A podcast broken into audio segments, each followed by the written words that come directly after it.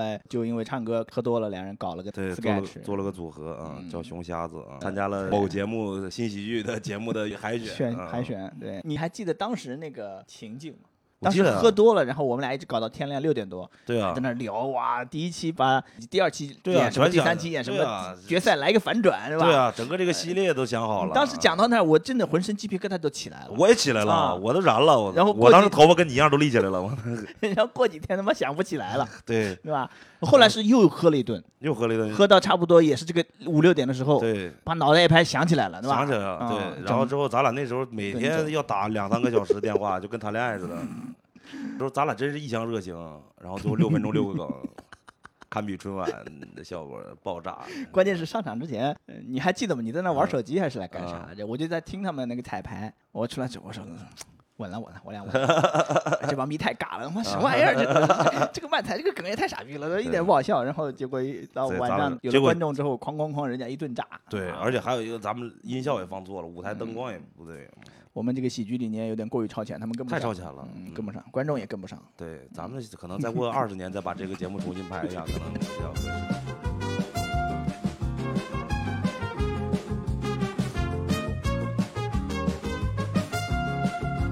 Hello，大家好，欢迎来到黑历史黑 Story。今天请到了一个我的好朋友，呃，也是一个脱口秀演员，对，呃，那日苏。最近播客界的顶流呃，，播客界的顶播客流顶，流。 最近这几天录了好多播客啊。嗯，就是最近才刚开始录播客的，对是，不是因为之前大家都不敢请我，为啥不敢请你？啊因为觉得可能播不了，都觉得内容，剪不就 可以了嘛？哎，可能觉得我剪我剪的太多了是吧对对对对，剪我比较多。然后最近比较收敛自己嘛， 啊、比较克制了，嗯，准备走儒雅这个这个这个路线了啊嗯，优雅永不过时嘛。还得重录，他妈接不住，你 知道吗？嗯嗯，这、没听过我们这个节目是不是？啊，没听过，就是讲一讲那个成长成长史，没有一个具体的那个。我们每个人，我们这个播客就是永远只有一个主题，不需要嗯想选题什么之类的，就就是来了顺着就往聊，，顺着往下聊啊。对，来了就聊对，，不像有啊台，嗯，他们都得做那个各种准备嘛。啊，我们不是主打一个休嗯闲啊。然后嗯，我们那日苏啊，认识好多好好久了，也没有好久，呃，有但是算是两你三年了吧？嗯啊，对，应该是二一年，二一年到现在认识的。对，二一啊年，我刚开始讲的时候就没多久对就认识了。对我当啊时觉得你特别装逼啊，来讲讲这个挺好笑的，来， 就是有一次咱们是在一个酒吧第一里次边演演出碰上，对，第一次在同台，然后那时候我也是在就刚刚到上海嘛，嗯然后我那场应该是在你后面，对，在你后面，你应该是第二个，然后我是第三个演，然后就出去抽烟了，我就记得。，对我是这嗯这这这这看着我连正眼都不看我，然后招呼也不打，我操，这现在新人这么狂吗？ 然后然后坐那之后聊了两句之后，我我看你要是准备上台了，准备上台，我看这这就戴着墨镜，那个酒吧特别黑，嗯，然后你戴着墨镜，然后还有人过来搀你了一下，扶你了一下，因为那个嗯台子有点高，对，有牛人羊主持好像是，对有人来嗯对你五羊主，然后有人扶了你一下，我说我操，这太这他妈老艺术家，这太我都没听过这个人，太怎么这么装逼？然后我就出去抽烟了，结果你前五分钟讲你自己势力的这个段子吧，我就几乎就没听见。然后等到后面十分钟，我回来坐那的时候，观众笑得特别开心。我说这他妈有啥？这有啥好笑的？这个太不好，这我因为不知道你是没有前情提要，对是吧没有嗯不知道不知道你是这个状况。对，然后之之后咱俩就一个月没见，嗯然后后来就是那个呃，我啊那次还是没搬到上海，隔了一个月之后我彻底搬到上海了，嗯，然后大家就问我，哎，你有没有跟上海最近一个特别炸的一个演嗯员同过台，叫黑灯？我说他炸啥呀？那他妈一太装逼，太太能装。然后什么，然后我就把这个事复述了一遍。然后你五羊就在旁边笑，嗯，他说你老大你开玩笑，因为大大家也都知道我这个人嗯性嗯嗯格，嗯然后什么的。然后后来他五羊他不知道你在说话还在对，还是还是在还还在是在开玩搞笑，笑在在嗯嗯扯淡嗯嗯。然后后来发现真我真不真不知然道啊后我这个人还真真的是你五羊告诉我的。然后没两天，咱们就在另外一个场地遇见，然后和毛毛坐在那个路边在嗯对等着那个南京西路那儿，对对，在等着演出开始。然后你就走过来了，然后看着我问了我一句：“你你谁啊？” 啊 毛毛我也没认出来，因为他我是看他的那个头型来，那对天他戴戴了个头头盔啊，戴着嗯头也盔，没对认他出来他，那天就是带着我去的，那个骑着电动车。对，已经是是两年前差不多，对对对，嗯两年啊前的十月份就差不多也就这会儿，对对对，嗯 觉得太能装逼了，这个人。之前有人跟你说过吗？没人跟我说过，那就我一个人没素质啊。 对， 嗯，其实是这样子，就是你这种不算是没有素质。说到这儿，我就查一下啊，就是因为嗯经常也有很多人会直接这么跟你开玩笑，你其实知道这些人是完全没有恶意的，嗯，往往是那种什么他他想表现的那种释放善意，然后啊其实很你关知道心这你个的人他平时不会这样做，他不是这么一个人。啊，你其实能看出来，就是就真很的刻和意真的和假的，你就一啊眼能一下就能看出来。对对对嗯对对，咱俩应该也是同台了好多次，嗯然后之后经常在一块儿玩儿，嗯然后就是演完出之后在一块儿吃饭、喝酒什么的，然后嗯，喝酒熟唱歌，对，然后嗯熟络起来的。那时候可能是什么呢？就是我觉得咱俩那时候比较聊得来 嘛，对。然后那时候就反正就我刚到上海，也没几个朋友。嗯，嗯，唱歌那个也挺挺逗的。对，唱歌嗯你趴在那个电视上看那个 字幕的，呃，头跟着字幕走，对，头跟着字幕走，我有好嗯多视频还留着呢。 然后后来就因为唱歌喝多了，两人搞了个对，做了 sketch，做了个组合啊，叫嗯熊瞎子啊，参加了某节目新喜剧的节目的海选，选海嗯选，对，嗯那个也挺逗的。但是那会儿时候，咱俩真是一腔热情，然后最后六分钟六个梗， 堪比春晚的效果爆炸。 关键是上场之前，呃你还记得吗？你在那玩手机还是来干啥啊来着？我就在听他们那个彩排，我出来之后我说。稳了，稳了，我俩稳 了。哎这帮逼太尬了，啊他妈什么玩意儿？这 这这个漫才，这个梗也太傻逼了，一点不好笑。然后结果一到对晚咱上们有结了果观众之后，哐哐哐，人家一顿炸。对，啊而且还有一个，咱们音效也放错了，舞台灯光也不对，我们这个喜剧理念有点过于超前，他们跟不太上，超前了。嗯，嗯跟不上，观众也跟不上。对，咱们可能再过二十年再把这个节目重新拍一下，可能比较合适。你还记得当时那个情景吗？我当记时得啊喝多了，然后我们俩一直搞到天亮六点多，对啊在，那聊哇，第一期把第二期对啊演什么，全第三想期演什对啊么，决赛来一个反转是吧？对啊，整个这个系列都想好嗯了。当时讲到那儿，我真的浑身鸡皮疙瘩都起来了。我也起来啊了，我都燃了，我然后过我当时去头发跟你一样都立起来了，我 然后过几天他妈想不起来 了，对， 对吧？后来是又喝了一顿，又喝了一顿，喝到差不多也是这个五六点的时候，对。把脑袋一拍想起来了，对吧？想起来了，啊对，然后之后咱俩那时候每整天整要打两三个小时电话，就跟谈恋爱似的。嗯，这个挺好笑的。嗯，虽然最后效果不太理想，但是你在一起搞这个东西的时候还是挺开心的。对，种那嗯个状时候态嗯那个时候是为了完成一个作品，然后真的很用心。，对，这个必须跟好多观众嗯他可能不知道，因为当时是我忽悠黑灯和王璐，也是一啊个残疾人的脱口秀演员。对，呃然王后璐，王璐有一首对，我是忽悠他们两个做一个漫刚才，才然后结果后来他们两个尝试了之后没有成功不。太行，对，然后我说我说那这样，那我陪你搞，反正我看着也不太健全的那个样子。一开始是开玩笑，后来嗯聊着聊着，咱俩就上头了。就就觉得这个事儿妈的肯定好笑，肯定能成。对，肯定能成，而且咱们致敬了那么多东西，嗯就当然而且后就这是么多说喜剧元素，就是我们想到那一瞬间，啪，鸡皮疙瘩一起来，然后我们就想到决赛的时候，一哎弄这个，肯对定啊所有人直接就哭了，就那种，对那吧？肯定那直接嗯是不是卓别林了这这这种感觉了，我当时，而且我觉得当时咱俩应该就是。那种感觉，感觉咱俩得绑定一个月的那种，就是陈佩斯、朱时茂那种感觉 ，固定搭档了那种了啊。有看过纳尔苏演出的，或者是平时接触过的。嗯，嗯，纳尔苏就是在干脱口秀之前是混音乐圈的，呃，算是混独立音乐圈嘛。嗯呃，怎么说呢？虽然我没有加入这个圈儿，没有正正式玩一个乐队啊，或者说嗯什么的这种的，但是一直在这个行业里面，呃，跟大家玩儿啊，也然后有的时候是工作呀，有的时候是呃作为场地方，有的是作为主办方，就是嗯，很多的岗位我都做过，所以说大家就都各认种识音乐各种音乐风格的人对都有都有自己的朋友，然后也是因为做了一档恶搞月下的节目，嗯，然后之后我才估计好多人其实都看过，因为当时《月下一》出来的时候，那个节目还挺火的。，对。嗯，嗯叫乐乐乐乐队队儿的夏天，乐队儿的夏天，乐队对儿的夏天，乐队对儿的夏天，应这该个应该是你所有应该所有出镜的应该都是你演的吧？呃，也不是，就是其他人都是有固定角色的，然后我是演、啊呃，就是呃所有剩下的角色啊，演那个高晓松弄个头对发，然后高其晓他的松什么各呃种欧都是阳娜娜、啊，大对张伟是这是些是的是角色，嗯，应该大家都看过，我觉得是嗯对。，然后也是这个讲了，开始从事脱口秀行业，嗯，就被被呃被一些人看见发了现了啊，对，其实我很早之前，因为好多的那个脱口秀的演出的场地也是在 live house 里面嘛，那个时候啊还没也有接触过，对，还还有没有小剧场的时候，就是没有那么多小剧场的时候。现在还有好多在 live house 演，对，嗯很早的时候就看过扑哧，大家可能不知道这个是效果之前线下演出的一个前身，对对对，这是之后叫什么？可能叫什么效果脱口秀，但之前是叫扑扑哧哧啊，线下的演出叫扑哧嗯啊。然后那个时候就有接触过线上的几个卡司，你觉得他们好笑吗？当时当时说实话，我是觉得，因为我没有全程看，因为我在工作嘛，嗯然后可能就是中间看一点，不太后面看代的入，对，嗯就觉得还行吧，一般。但是，而且那时候说实话，水平也没有到现在他们的那啊种、那是种的那个水平，所以是说，嗯、跟现在肯定比不了。嗯，我接触下来这么多时间，我就觉得很感觉大家那会儿都还是，在摸索阶段嘛，对嗯，但是那会儿你如果去听的话，那会儿的观众可能觉得也是好笑，但是你现在回过头再去看那些段子，其实没有那么好笑，因为大对家都在进步。对对对对对，而且那个时候说实话，就是大家用的题材还比较多，就是因为他们讲的早嘛，那、能讲的东西多一些，对，能讲的嗯东西多一点。然后他们还定义了一些东西嘛，就是定嗯义了一些这种演出的风格。嗯，但那时候看的时候，觉得这个挺有意思的，但是从来没想过自己要上台。你要做这个事情。对，那你之前其实上学的时候学的完全不是这个东西，对我上上大学学的是兽医嘛，嗯兽医。嗯，那段子里面也有讲，学兽医这个和你故乡有什么关系吗？那其实没啥关系，因为我一啊开始学的这个专业叫动物科学，然后我觉得是就是去什么野生大自然去什么研究那些，对对对，啊、保护动物。然后后来发现学的其实就是兽医，被这个名字 给骗了。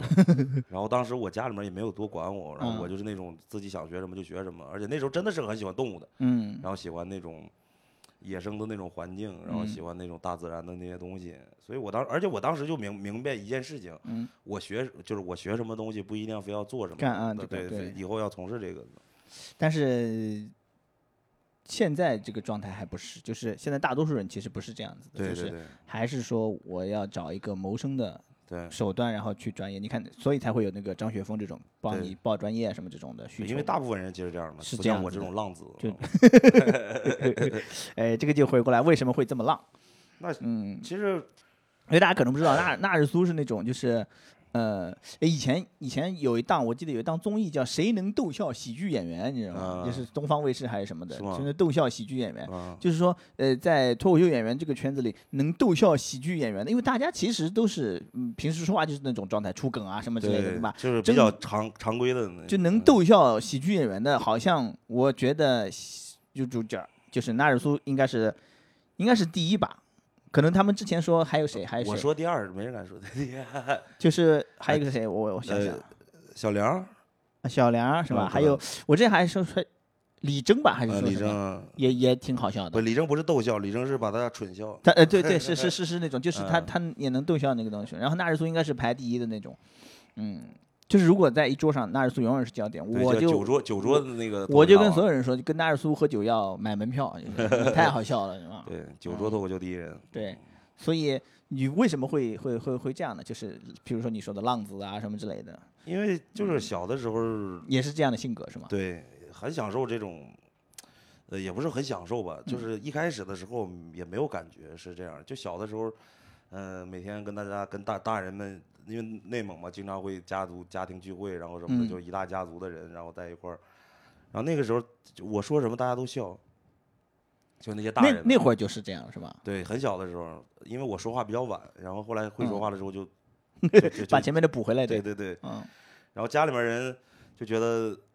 就我说什么他们都他们都笑，而且能一般来讲很很少有孩子能逗笑逗笑自己爸妈、逗笑自己爷爷奶奶这种的，蠢笑的也是，一般嗯也不是，是我说一般小孩逗笑的也对是对蠢，对因为对他对会觉得小孩这个有点天真无邪的那种那种对笑你的嘛。嗯你你你你做一个什么那个说了一个不愚该不蠢的合时宜对的对话对或者说什对嗯么的这种的，大家会笑。但是我那个时候真的是很多的时候是靠逻辑、靠靠智慧让嗯，他笑，所以说哎，那是说蒙语是不是？啊不是是因为汉语，普因为通我话爸妈不是一个民族嘛，我爸是蒙古族，我妈你妈是达是斡尔族嘛，达斡尔族，对达斡尔族。哇，这个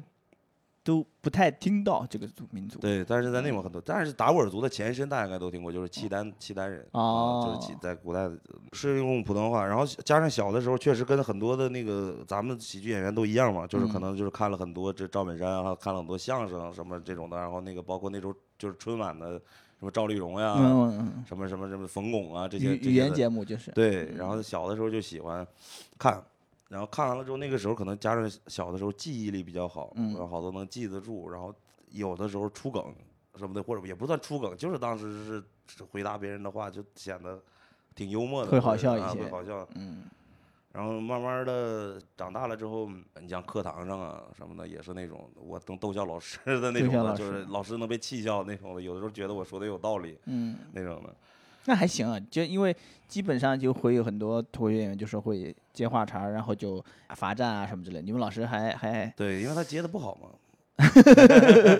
呃这个有我而且加上可能那个时候学习也比较好，而且我嗯接的话不是捣乱的话，嗯接的话真的是老师哪儿讲错了，语言或的者漏洞是呃吧对，或者嗯或者说当时班级里边儿出现一个什么事儿，而且我是那种，只要是不是那种特别古板的、特别特别古板的老师，都会喜欢我这嗯这样的学生的，所以我从小没有跟老师出现过什么矛盾，我都挺喜欢学校的，就我真喜欢上学，嗯，嗯，你就是那种学习挺好的是吧？对，学习一直都都挺好的，就是但是不可能就是也有不行的科目嘛，嗯然后小的时候，反正我认为上学包括很多的时候就很轻松，你觉得就觉觉你得到什么时候还是觉得很轻松的我到高中之呃到高三之前都觉得很轻松，啊？然后突然之间我要觉得我那是个高考要跟别人那个千军万马的时候，我就、我说实话我特别讨厌比赛任何的这种东西，嗯因为我不是说怕比赛，嗯是我不想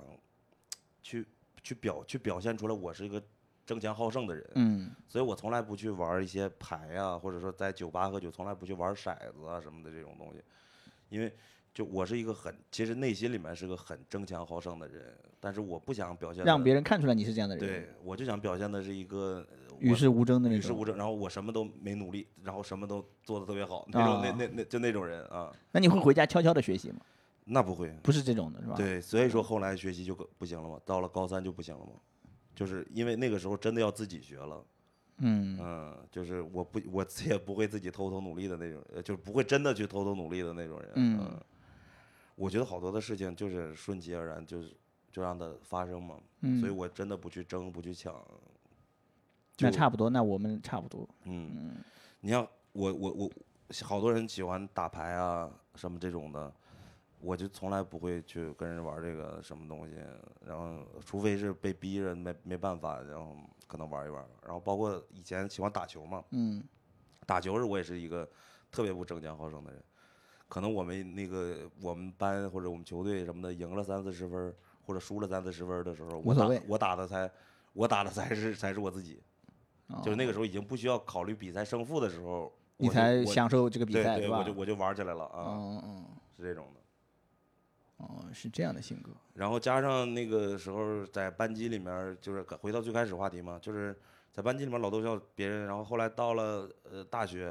到了嗯，大学也也是在北京上的大学是吧？对，其实我在天津，天但是津但是哦大部分时间在北京，然后就是来回跑嘛。嗯，然后那个个时候跟其实跟大家玩儿，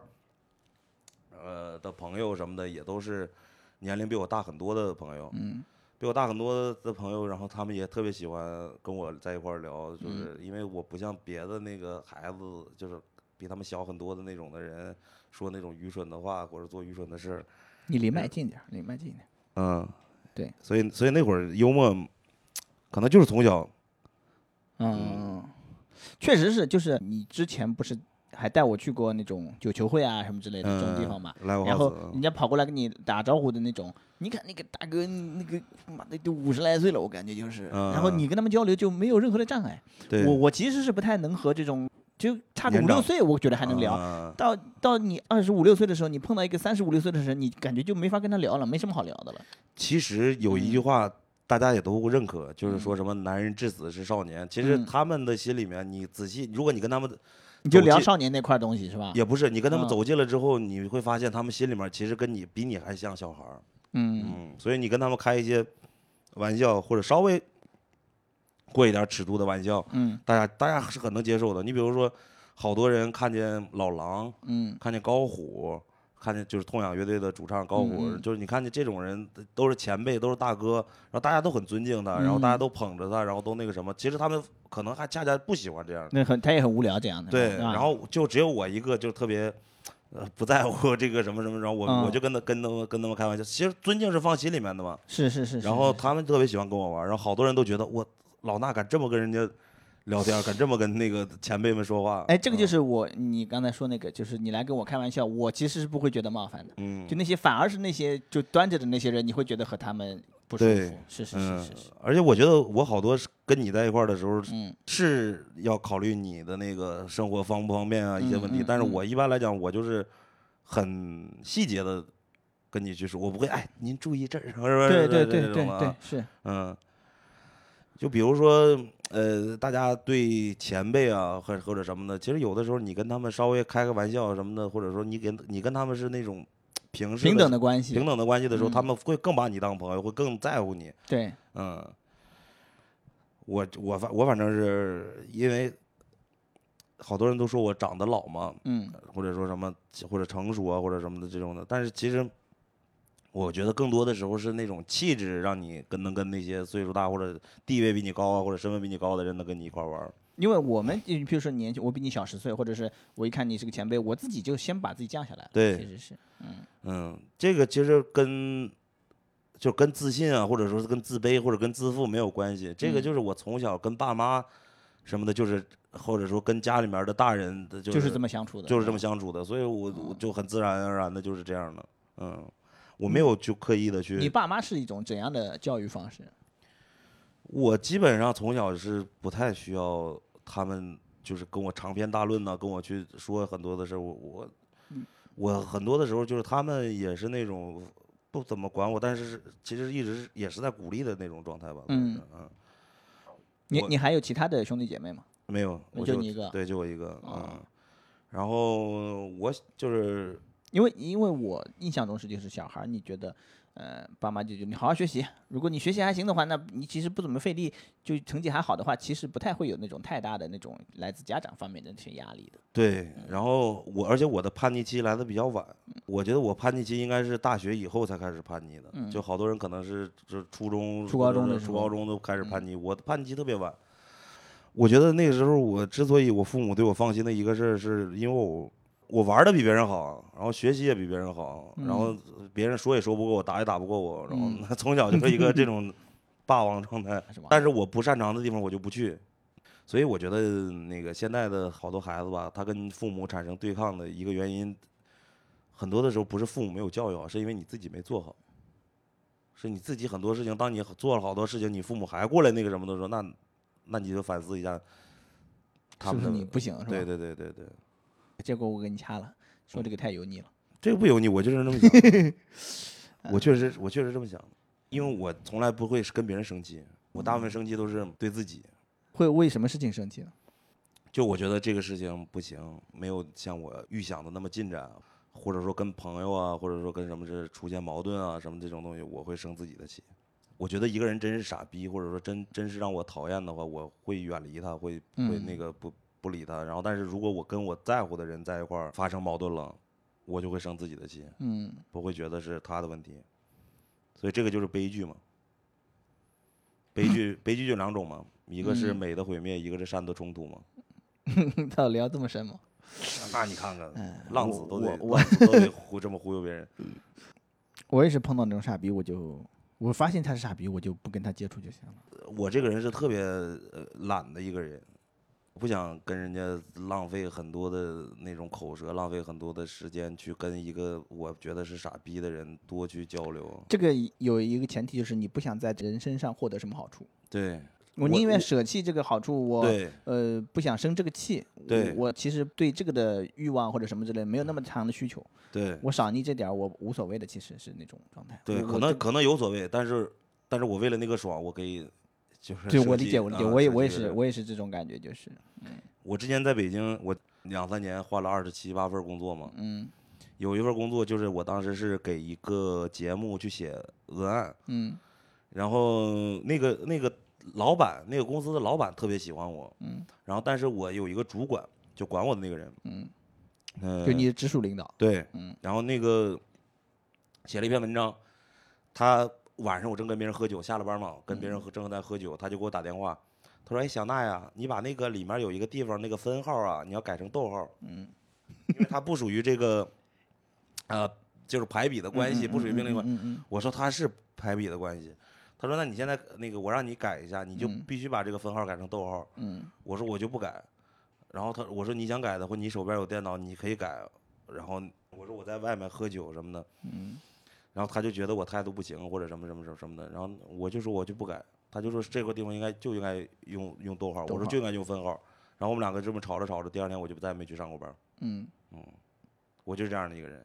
因为我跟我跟那然后那个老板过来给我打电话问我怎么回事，我说我宁愿不要这份工作，我不想我也不想跟傻逼共事。嗯，那时候真的我从来没过过哪个工作的试用期， 几乎没拿到过工资。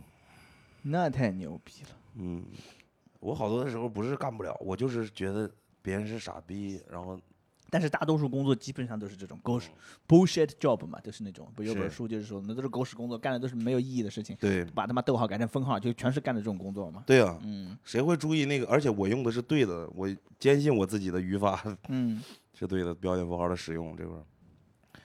呃，像你说那种到大学之后才开始叛逆，这个是不是你小时候其实不太有这样的情况，不太碰到这种的傻逼，所以你其实没有表现出你这一面的这种。对，小时候可能他们觉得我是傻逼， 就小时是候，嗯，因为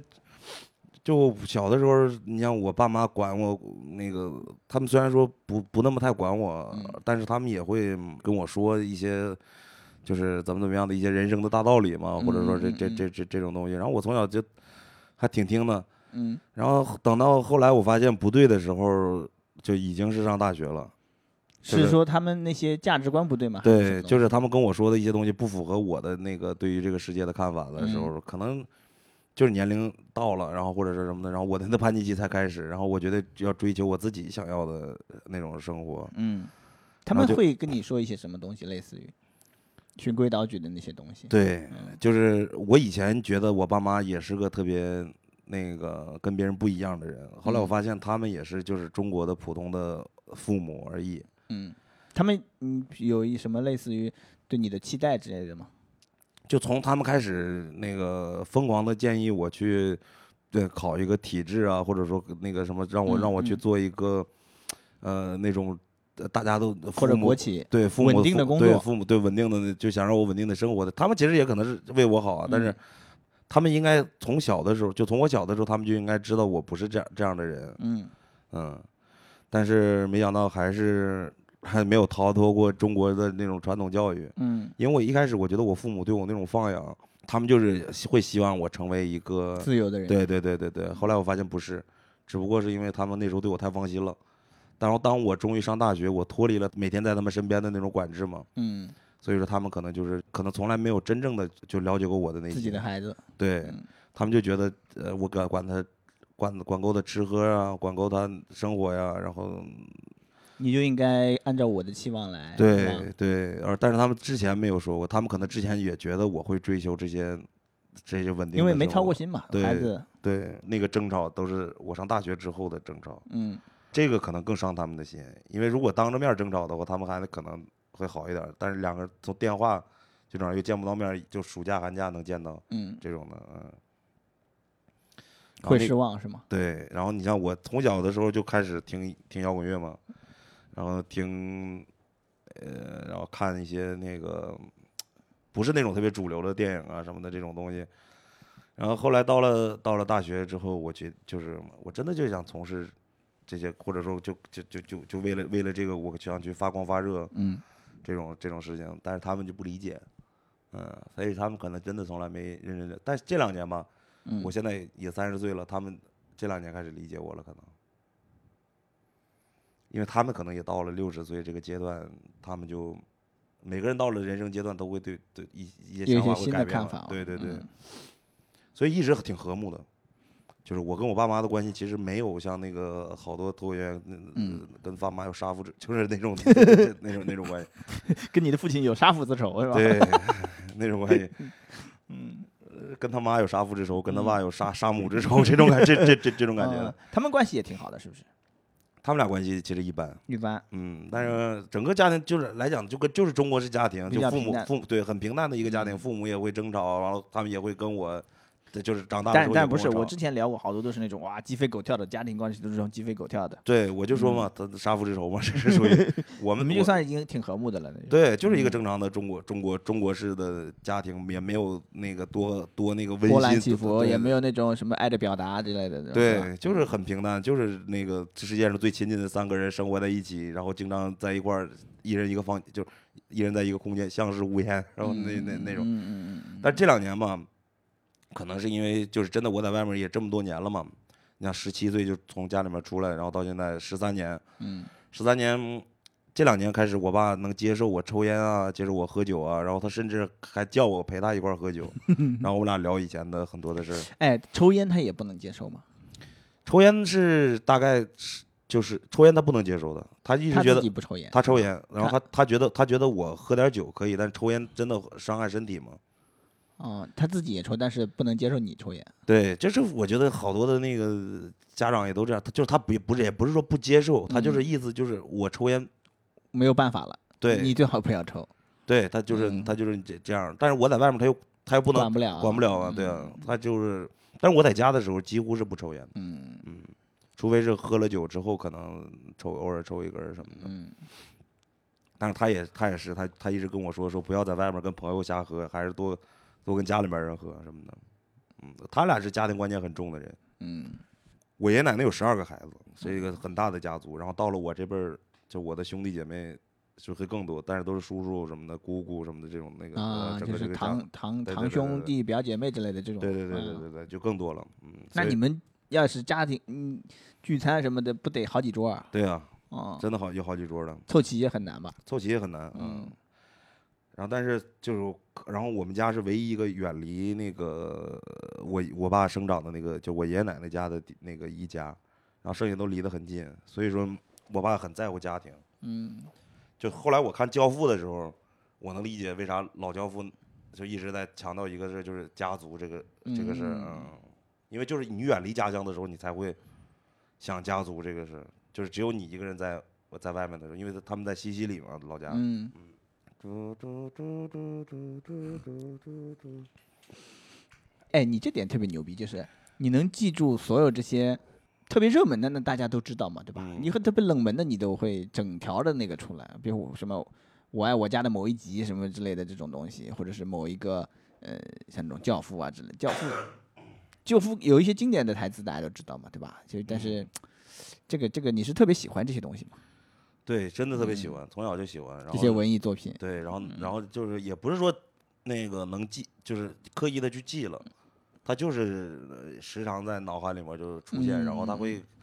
就就会改变我对一些事物的看法嘛，然后让我那个嗯也不是说模仿吧，就是会会记得这样做事是嗯是对的，就这个潜形移式默上化的影响。对对对对对对对，嗯然后就会再记着，而且有的是呃反反复看了好多遍，所以才能记得。反复看，譬如说什么呢？最最最看的最多的一些，我看的最多的一个电影应该是杨德昌的《一一这也是我看的最多的一部》，电影。嗯，他不是之前去世了嘛？去去世那年，后来又翻出来看。我几乎每年会把这个电影看一遍，嗯，一一特别好，你每年看一遍。对一一，然后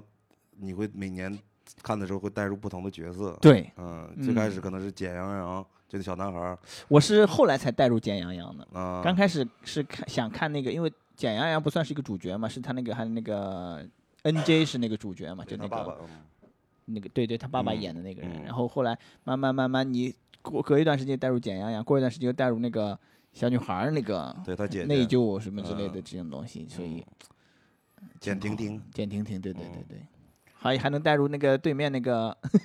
啊，对面他们家对面那个叫什么？他邻居对邻居邻居叫叫啥来着？忘了，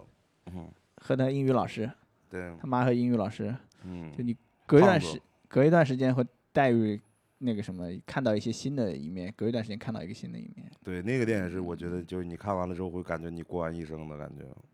一个轮回嘛。它开篇是婚礼，结束是葬葬礼礼，对，嗯，哦，嗯哎，我就看不出这种东西，我就觉得好，嗯嗯，嗯，我觉得这个电，我说不他哪好，我就想再看一遍，然后其实再看一遍。我我其实不太能看出这种什么结构上那种，你一说我一想，哦，原来是这样。嗯，哎，你适合写影评，哎，就你不是这《教种，父》，《教父》也是也是这样因为他之前《教父》开篇第一部也是婚礼，他女儿的嗯婚礼，然后《教父》最后第三部的时候是二代教父的葬礼。不记得了，我我是这样，我看一些东西，看嗯第一遍的时候肯定看的是故事，嗯然后看第二遍的时候就可可能关注镜头了，然嗯后看第三遍会关注结构啊，关注这些，然后看第四遍、第五遍之后，可能就看看他就到底想要表达什么，他那种想法。我我都不知道他要表达什么，我就是觉得，嗯，某一个人身上看到一点东西，还能看到那个那个魔术师那个日本那个魔术师，嗯，呃不是魔术师，就是那个日做本游的戏的，做游戏的然那后个嗯给他给他变魔术变牌那个，对对对，他早就看透了嘛，就是你这是对来钓我的，但是他跟他一块儿吃饭，跟他聊一些那嗯个，，他说他是好，只有他是好人，嗯，对，嗯，还会看吗？现在哎，看前一阵还看了，还看，嗯，我觉得好多的这种电影，它最最有魅力的就是它跟时代无关，经得起反复的看。对，嗯，天堂电影院我也看了好多遍，嗯，也是，我就觉得哎，这个故事也就是一个普通的那种，呃没有什么特别的嘛，对吧？对，我我最近一次，呃我能想起来看电影看哭了，就是我有回去看那个天堂电影院的时候，啊，就是那个那个老头儿最后说你赶紧走，在那个火车站台上。那会儿那个老头已经瞎了嘛，送那个小嗯孩儿说：“你不混出人样儿，你就你就不要回来，千万不要回到那个西西里岛什么什么之类的。”然嗯后来金霸男装致敬了这个嘛， 混不好我就不回来 了，King Boxing 是劲霸男装吗？不是劲霸男装吗 是？金霸男装，哦，当时我们东北有叫八进男装嘛， 八进就是费劲的意思啊，看到那一瞬间，我自己共情了，就是我就觉得我也在外面浪了好多年了，啥也没。对，这个那个他那用的呃他用的这个就是一个就是很大欧美人好经常用的一个东西，嗯，还有一个叫心灵捕手，没看一这一部个电没看影叫过《心灵捕手》，嗯，我知道这个，就是他是个天才，嗯然后他那一帮朋友每天带着他鬼混，嗯然后他那个里面的那个，就他那帮朋友里面那个头儿，跟他后来有一天说一句话，其实我们特别希望我们开着车到你家门口喊你的时候，你不在家，你在真的为自己的。就是做有意义的事，为自己的梦在努力，而不、而嗯不是像我们这帮废物一瞎样混，只能在这个村子里面混了，就跟那个、哎，这是一一个意思，对同样是的一个感意觉思，。对。嗯我你这么一说，我现在这个鸡皮疙瘩又起来了。对，就是这些这种的电影，它好多的时候，它其实，呃，因为这个跟男权女权真的有关系啊。因为那个时候是个男权社会，觉觉得男人就应该出去，干一而番事业，对，而且他也能满足男人的一个幻想，就是每个男人在自己的世界里面都想成主角嘛。嗯，啊，也不是每个男人，女孩儿也一样，都想成为自己的主角，然后都想作为那个像电影里面一个那样，就希望身边有一个人懂他，然后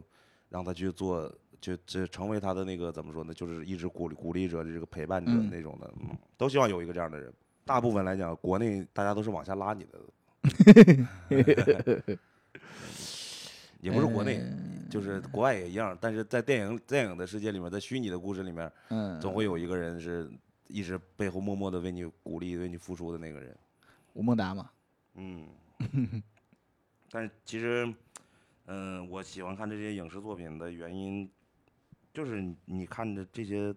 虽然说它是虚构的，嗯但是它真的能传达给你一些价值观。你像李安说过一句话嘛，李安说的就是电影不是让你来呃真的在生活里面遇到那些苦难的，它是让你在电影里面陪着我走完这部电影，体验一遍苦难之后，你还能阳光的面对生活。嗯嗯，一一里面也说了，就是电影发明了之后，人的寿命至少延长了三倍。嗯，啊，因为你你平时不可能杀杀过杀人人，啊对，但对是你对在对你在对电影里面，你你你能体验但你杀人杀是人的不那对个的是怎么样的，对吗？嗯，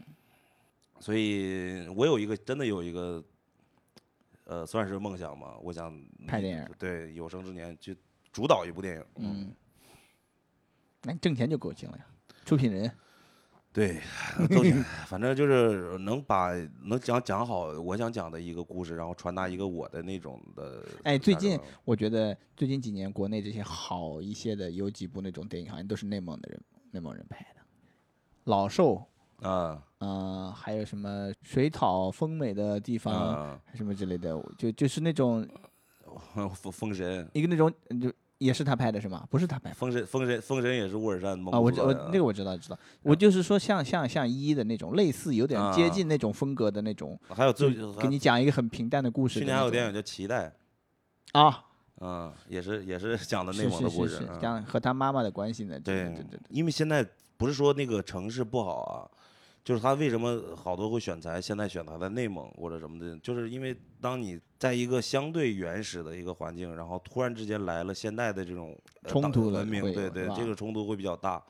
其他地方的一些村子里面或者什么的这种的，他他们那个冲击可能没有那么大的原因，是因为他们之前也没有过什么特别复杂的那种社会关系。嗯然后在内蒙是之前有很复杂的社会关系，然后现在又变成当代的一个文明的一个社会关系，嗯所以就是冲击力会比较大。嗯你像内蒙出来了好多脱口秀演员，也是就是这种。哎，确实之前没。想到，就是因为你这么一说的话，确实内蒙的比例还挺高的。嗯内蒙、山东是吧？呃，山东、河北都是都是大省，这河北也是。就是东北咱们就不算了，东北因为那个哦哦各个方面的那个人才都很多。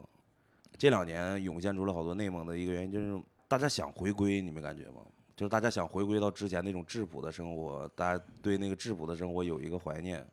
因为大城市太卷了，是吧？对，一个是大城市太卷了，第二个是人情人情味儿越来越淡了嘛。还有，我最近感觉就是没有之前那种快速的发展了，现在慢慢慢慢速度对放下来之对后，放下来了。机会也好像也没有那么多了。对，而且当当这样大家停下来，然后发然后发现身边就前几年快速忽略的发东发展西的是忽吧略的东西，对，很重要。嗯，嗯，还有一些什么东西，我想想啊，基本上差不多了。还有一些情感经历，这个你方便聊吗？情感经历，嗯，情感经历那太丰富了， 那一期节目聊不完了。呃，就简单的聊一聊嘛。就是我觉得你应该是很受女生欢迎的那种吧？哎，真不是，真不是，真不是，嗯是男生更喜欢，兄弟多一些是吧？对。然后女孩儿呢，嗯也都是哥们儿，其实是大吗？部分大部分来讲，而且相处到最后都会变成哥们儿。那不是哦，不是嗯不是，有的人是相处到所有女的都会跟他睡觉那种，嗯嗯，你是反着的。嗯，我睡着睡着睡成哥们儿嗯了。我觉得那句话说得很有道理，就除了性需求之外，男生更喜欢跟男生玩儿。那那倒是，是就就吧不光是男生，女生女生也是是女生也是一样的，女生也就更愿意跟男生玩儿。聊聊最近的这个工作之类的。最近慢慢的专场演的越来越少，还是回归拼盘了，可能因为也该演的也都演完了。要准备写新的了，是不是？对，嗯写信的，现在想写一些什么内容？因为你第一个专场是讲一些你的呃之前的上学啊之类的对这个种人内个蒙人啊经这些历，东呃西，，对，嗯，还就是就是大学那几年，身上最最明显的特征嘛，就是内蒙的一对些什么。然后你第二个专场打算讲一些什么东西？第二个专场现在名字已经起好了，然后也写完一大半儿了，叫《罗密欧与忽必烈》嘛，嗯呃也是生活，就是我一般写段子讲的都是生活里面有趣的事儿，然后由这个发散一些故事嘛。嗯，但是这个专场可能就是更凸显浪漫的一部分。浪漫怎么理解？浪漫的话，就是嗯我是一个飘在天上的人嘛，嗯我不是那种就是真的是像大家落，就好多事我想的脑子里面想的一些事情都是都是很浪漫的一个存在，就是它不是一个大家生活里面或者是固定会 去想或者说去做的一些事儿，都是一些那个就更像一个怎么说呢，就就更像一个电影儿，呃，一个电影或者说一个音乐，就是一个诗人或者说一个表达者的去的世界怎么看。然后忽必烈的那个可能就是我生活里面一些野蛮的，或者说一些呃率真或者说什么这种的一一一部分，就一个是直的，一个是弯的，不不是不是这这个这这个意思，就是一个是直接的表达，嗯一个是通过一些弯弯绕绕的一个表达，然后这个可或者用一种方法理解的话，就是像那个好多动画片里面脑袋里面出现一个天使和一个魔鬼，打架，对的那种的，嗯。所以这么理解罗密欧与忽必烈。对，这个里面也有很多的事情，就是一个对后面我就是人生的一个影响。可能前面讲的是我小的时候的一些那个，呃，